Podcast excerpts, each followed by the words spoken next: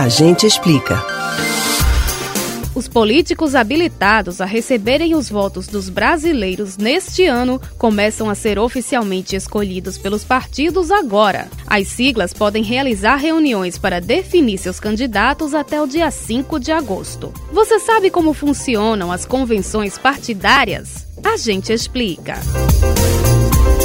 Embora os eleitores já tenham em mente alguns nomes que devem ser vistos nas propagandas políticas, uma etapa importante antecede a campanha eleitoral. A convenção partidária é exigida por lei para que os filiados escolham, por votação ou aclamação, os candidatos que o partido vai apresentar para o pleito. Neste ano, vão ser selecionados aspirantes aos cargos de presidente e vice-presidente da República, governador e vice-governador, senador e suplente, deputado federal, deputado estadual e distrital no caso de Brasília. O período para realizar as convenções é determinado pelo Tribunal Superior Eleitoral. Já detalhes como quem pode votar dentro da reunião e quem poderá ser candidato são regulados pelo próprio partido, obedecendo neste último ponto alguns pré-requisitos.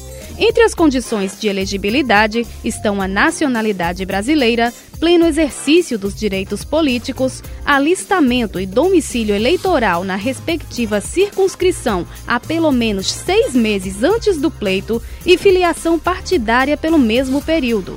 Para concorrer à presidência, vice-presidência ou Senado, o cidadão deve ter pelo menos 35 anos de idade. Para disputar o cargo de governador ou vice-governador, a idade mínima é de 30 anos e para deputado é de 21.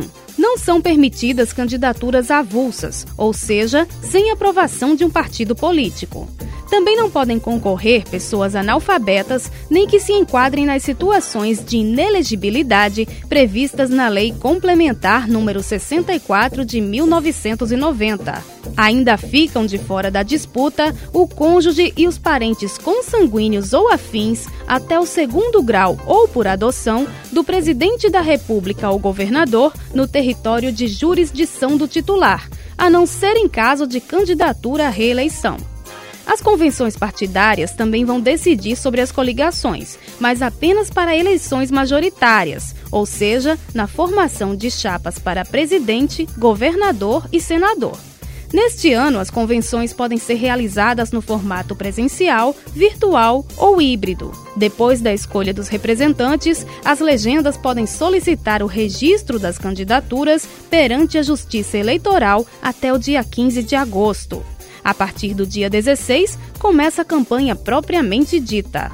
Com o primeiro turno da eleição marcado para 2 de outubro e as ações de propaganda tendo de se encerrar no dia anterior, partidos e candidatos terão apenas 46 dias para pedir votos à população. A campanha mais curta desde 1994.